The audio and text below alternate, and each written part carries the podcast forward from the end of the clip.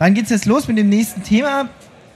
Sidux, bei mir ist Ferdinand Thomas vom äh, Sidux e.V. sogar. Und wir reden so ein bisschen über diese Linux-Distribution. Aber vielleicht erklärst du erstmal kurz, wer bist du, was machst du? Ja, ich bin Ferdinand Thomas. Ich bin im Sidux-Team zuständig für Community Support und Sidux e.V. Wir richten Messen aus, wir äh, finanzieren Sidux, wir machen Seitenprojekte, die in Sidux so nicht möglich wären. Äh, zum Beispiel Anfragen von, von Firmen, die irgendwas gemacht haben wollen. Das wird dann quasi auf Spendenbasis äh, über Sidux e.V. abgewickelt, wobei Sidux selber das nicht machen könnte, da manchmal zum Beispiel Sachen wie Flash oder, oder Java gebraucht werden, die halt teils oder ganz unfrei sind und dann im Sidux-Projekt selber nicht verwirklicht werden könnten, da im Sidux-Projekt nur vollkommen freie Software stattfindet. Ihr folgt also der Debian-Philosophie und äh, ihr basiert auch auf Debian.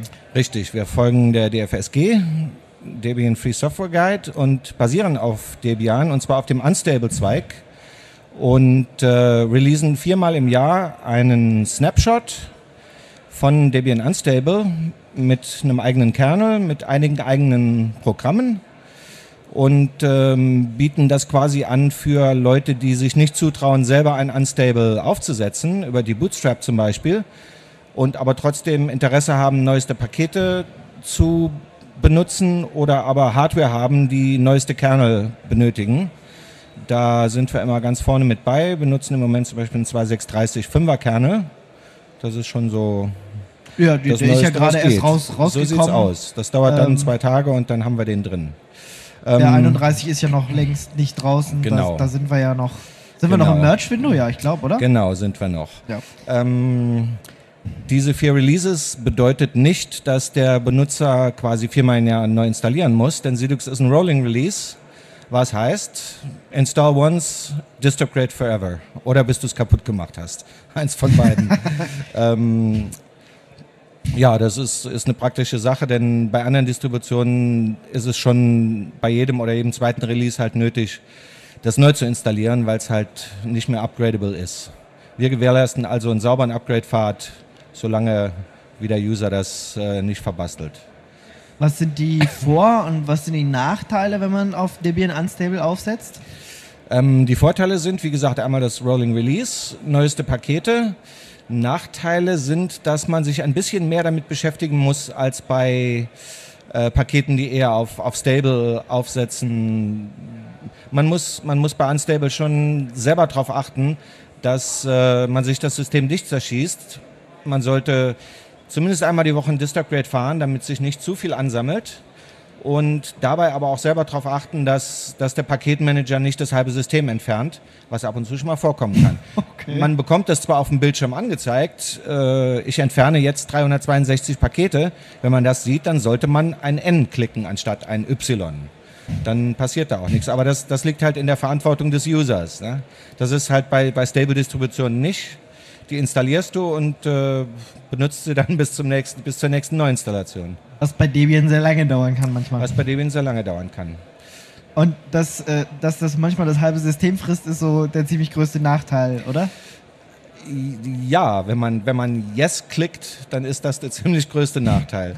Dann, äh, bleibt, dann bleibt nur die Neuinstallation. Aber das, das ist halt die Sache wo wir auch darauf aufmerksam machen wollen, dass, dass der User schon selber Verantwortung übernehmen muss. Man sollte auch ein bisschen über sein System Bescheid wissen. Man sollte wissen, wie der Paketmanager funktioniert. Ähm, das ist ja auch nicht von Nachteil, wenn man das weiß. Also ich finde, in Zeiten, wo, wo das halbe Privatleben auf dem Rechner liegt, sollte auch jeder die Verantwortung übernehmen über seinen Rechner und auch wissen, mit welchen Mechanismen man selber dieses Privatleben absichern kann oder aber auch mit welchen Mechanismen andere Leute da eindringen können. Und Backups machen. Leute, macht Backups. Genau. Real Men don't Backup, ja, ja. aber wir sind keine Real Men. Genau, wir, die laden alles auf einem FTP-Server hoch und lassen es die ganze Welt mirrorn. Oder zu Google. Kann man ja, auch Google. Tun. Nein, nein, um Gottes Willen. Dann doch lieber auf den FTP-Server. ja, Backup wollte ich gar nicht erwähnen, weil das doch selbstverständlich ist. Das macht doch jeder. ja, ja. Genau, jeder. Bis es dann mal kaputt geht. Ähm, Wie, wie, ja, spätestens aber, wenn man danach dann immer.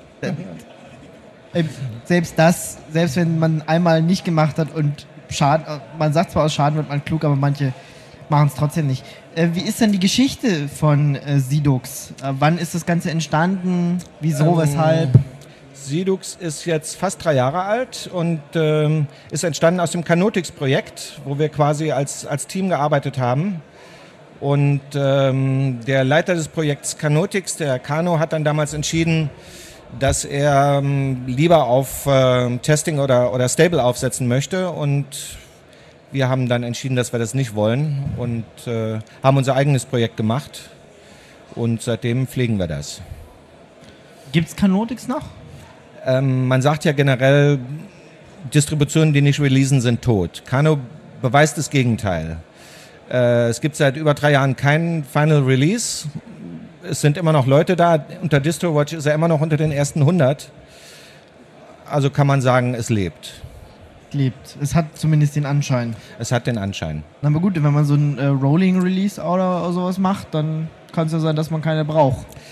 Ja gut, äh, Canotix ist im, im Moment kein Rolling Release, da es ja eine Mixtur aus Stable, Testing und Ubuntu ist, also Ubuntu Kernel, ähm, ist es kein Rolling Release. Aber es war, es war ein sehr gutes System und es gibt immer noch Leute, die es benutzen, obwohl es nicht released wird. Und was soll ich sagen? ist okay. Weitere Vorteile von eurem, eurer Distribution? Ihr ja, setzt stark auf irgendeine Desktop-Oberfläche oder Ähm, der Default Desktop ist eigentlich KDE, im Moment also KDE 4 mit dem nächsten Release, was in den nächsten Tagen erscheinen wird. Wir haben es leider zum Linux-Tag nicht geschafft, da bei KDE und bei Xorg im Moment halt eine ganze Menge Arbeit war. Ähm, es gibt ein XFCE-Release für Leute, die lieber nicht so ein äh, Schwergewicht wie KDE benutzen wollen. Demnächst wird es noch eine LXDE-Version geben. Und von KDE gibt es eine Light- und eine Full-Version. was heißt Light, was heißt Full-Version? Ähm, die Light-Version ist ein, ist ein arbeitsfähiger Desktop, aber zum Beispiel ohne OpenOffice, ohne Amarok äh, oder ohne andere größere Sachen, sodass man das noch auf eine CD kriegt. Die Entwicklung der letzten zwei Jahre war so, dass wo wir viermal im Jahr releasen, jedes Mal wir sehen, das Zeug wächst um 30 bis 40 Megabyte. So dass es irgendwann so weit war, dass die KDE Full CD keine CD mehr war, sondern eine DVD. Und das gleiche passiert jetzt mit der KDE Lite. KDE 4 ist viel schwerer als vorher. Wir sind jetzt schon bei über 500 MB und wird halt bald auch nicht mehr gehen. Kann ich, wenn ich einen Debian habe, aus dem Debian raus einen Sidux machen? Das könntest du machen. Ich würde es aber nicht unbedingt empfehlen, weil es kein komplettes Sidux wäre. Warum? Also zum Beispiel, fehlen? zum Beispiel InSurf würde dir fehlen, also äh, Optimierung von Init-Skripten. Ähm, das lässt sich durch ein Dist-Upgrade nicht bewerkstelligen. Das kannst du nur mit einer Installation kriegen. Okay, aber wenn ich das erstmal alles habe, dann bin ich in diesem Rolling Release drin und dann habe ich keine Probleme damit mehr. So ist das. Könnte ich von einem Sidux auf ein Debian Stable gehen? Oder würdest du es auch nicht empfehlen? Ähm, das würde eher gehen. Das würde eher gehen. Ja. Das heißt, ich müsste da einfach dann andere Repositories eintragen und dann. Von, von Sidux nach Stable, ja. Ja. Wie viele Repositories habt ihr? Werden die gro auch groß gemürret oder ist das nur Das eins? sind, das sind nur zwei. Das ist einmal Unstable und einmal ein Sidux eigenes Repo, wo eigene Pakete drin liegen. Das sind nicht so viele, circa 20. Und wo wir Pakete fixen, die in Unstable im Moment kaputt sind und wo vielleicht absehbar ist, der Maintainer wird das so schnell nicht reparieren, dann machen wir das, um es für uns benutzbar zu halten und äh, schicken natürlich die Patches an Debian. Dann kann der Maintainer selber entscheiden, ob er unseren Patch nehmen will oder ob er ihm nicht gefällt. Mhm. Wie viele Entwickler habt ihr denn? Ich meine, wenn es nur ein Teil von Paketen sind, müssen es ja nicht so viele sein, oder? Nee, Ja. ist es auch nicht. Wir sind äh, zwölf Entwickler und ähm, Sidux e.V. hat 70 Mitglieder, wovon die meisten stille Mitglieder sind und ich würde mal sagen, so zehn sind aktive, die halt da auch sehr viel Zeit investieren. Weißt du, wie viele Leute ungefähr Sidux benutzen? Oder?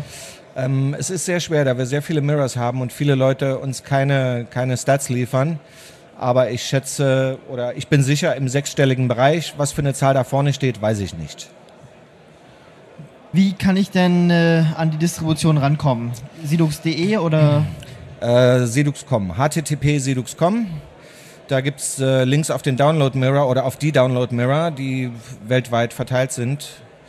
Und wie gesagt, in den nächsten Tagen wird es da ein neues Release geben oder zumindest ein Release Candidate für die äh, Version 2009-02 und ähm, wird dann in den News auf Sidux.com angekündigt mit Release Notes und dann kann man, kann man sich das runterladen und installieren. Habt ihr auch eine Live-CD oder ist es nur eine Installations-CD? Nein, wir haben eine Live-CD mit Installer drauf.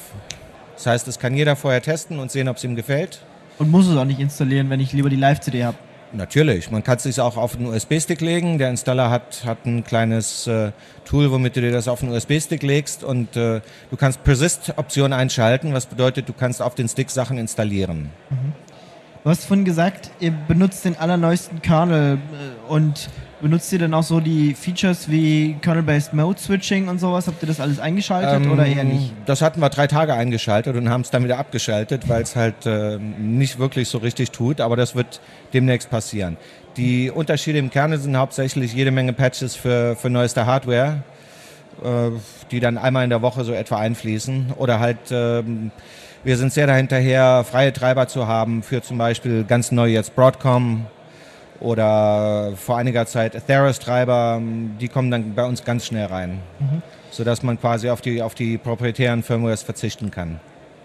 Wir haben uns im letzten Jahr auch schon mal mit euch unterhalten. Was habt ihr denn so das ganze Jahr lang über getrieben? ähm, es ist eigentlich sehr viel im Hintergrund passiert, was äh, man nicht auf der Oberfläche sieht, was man aber bemerkt, wenn man es bootet. Also Bootoptimierung über, über InSurf, ähm, Verbesserung unserer eigenen Pakete, ähm, Aufräumarbeiten. Das sind Sachen, die bei einem kleinen Team recht lange dauern können. Äh, sind halt Optimierungen im Hintergrund. Ähm, zeitgleich lief im Sidux e.V. die äh, eine ganz neue, ganz neue äh, Farbgebung also ganz neues Artwork, was jetzt mit dem Final Release 2009-02 kommt.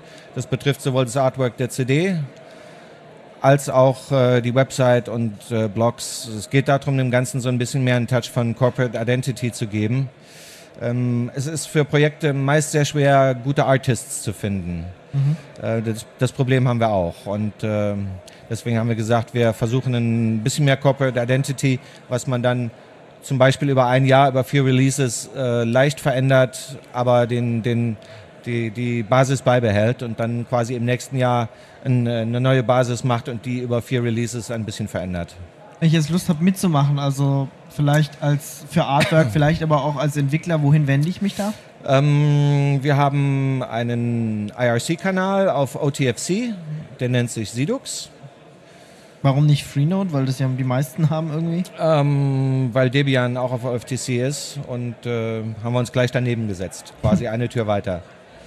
Ähm, ja, da kann man äh, mich oder andere jederzeit ansprechen und wird dann in entsprechende andere Kanäle geleitet, wie zum Beispiel Sidux Arts oder Sidux Docs für, für Documentary. Auch da können gerne Leute jederzeit mitmachen. Wir haben ein 200 Seiten Handbuch speziell für Sidux was wir mittlerweile in 14 Sprachen übersetzt haben. Und da fehlen aber immer noch einige. Es gibt, glaube ich, noch ein paar mehr. Und da sind immer gern Leute gesucht, die äh, zum Beispiel Ungarisch können oder Finnisch oder Sachen, die nicht so häufig auftauchen. Oder auch ähm, in Asien, China, Japan. Da werden noch Leute gesucht. Habt ihr neben diesen Handbüchern auch irgendwie Wikis, Foren oder so, wo sich jemand informieren kann? Ja, es gibt ein Forum auf äh, http-sedux.com und äh, dazu muss ich auch noch sagen, dass der Support bei, bei Sidux sehr wichtig ist, denn man kann die Leute mit, äh, sollte die Leute mit Sidux nicht alleine lassen oder mit Unstable. Wer mit Unstable alleine gelassen werden kann, der ins installiert sich das aus die Bootstrap, der braucht uns nicht. Ist also eher gedacht für, für normale Desktop-User, die bereit sind, ein bisschen Zeit zu investieren und ein gutes System zu haben. Und die sind aber auch auf guten Support angewiesen. Und ähm, das ist ganz wichtig. Wie sieht jetzt die zukünftige Entwicklung bei euch aus? Also was für Releases sind geplant, was für andere Sachen vielleicht auch? Das ist schwer zu sagen. Wir nehmen, wir nehmen, was kommt. Es gibt ständig neue Entwicklungen, die man, die man einbauen kann. Wir würden gerne LVM unterstützen im Installer. Wir würden gerne RAID unterstützen im Installer. Das sind aber Sachen, die beim kleinen Team immer ein bisschen dauern. Deswegen haben wir gesagt, wir machen erstmal einen Basic Installer, der hundertprozentig funktioniert und äh, sehen dann weiter. Auf welchen Veranstaltungen, Konferenzen oder so seid ihr demnächst, falls ähm, Leute mal vorbeikommen wollen? Wir sind äh, ständig auf dem Linux-Tag, auf der Frostcon im August, 13. August, glaube ich, und äh, im Frühjahr in Chemnitz, auf Chemnitzer Linux-Tagen. Das sind so die drei Veranstaltungen? Das sind die drei Default-Veranstaltungen, sage ich mhm. mal. Wenn sich dann noch was ergibt, vielleicht FOSDEM, sowas, sind wir dann auch mal. Ja, hast du sonst noch irgendwas, was du loswerden willst, was du der Community draußen mitteilen möchtest? Ja, wir haben in letzter Zeit versucht, uns äh, ein bisschen an Debian anzunähern, auch an die Leute, die mochten das nicht so von Anfang an, was wir gemacht haben. Ähm, die sind halt mit ihrem Stable verhaftet und ähm, fanden es nicht gut, dass man Unstable auf die Menschheit loslässt. Aber viele finden es auch jetzt noch nicht gut. Und äh, wir haben dieses Jahr einen gemeinsamen Stand mit Debian hingekriegt und haben auch ein Gespräch mit den mit einigen äh, Devs gehabt, um, um mal ein paar Missverständnisse aufzuklären, was Sidux macht und was Sidux nicht macht und dass Sidux nicht Ubuntu ist und solche Sachen. Und das haben wir gut hingekriegt und ich wollte mich bei denen noch bedanken, dass wir das so gut hingekriegt haben und dass das Spaß macht. Also ist jetzt ein bisschen besseres Verhältnis. Richtig, sehe ich okay. so. Na dann äh, wünsche ich euch alles Gute für die weitere Zukunft, dass ihr noch viele Benutzer habt und dass natürlich die Community wächst und gedeiht. Dann ja, vielen Dank Ferdinand Thomas. Ich danke. Von Sidux und wir haben ein bisschen über Sidux allgemein geredet und was der e.V. so macht und wie man euch vielleicht auch helfen kann und wo man die CD kriegt und so weiter und so fort. Vielen Dank. Ja, ich danke auch.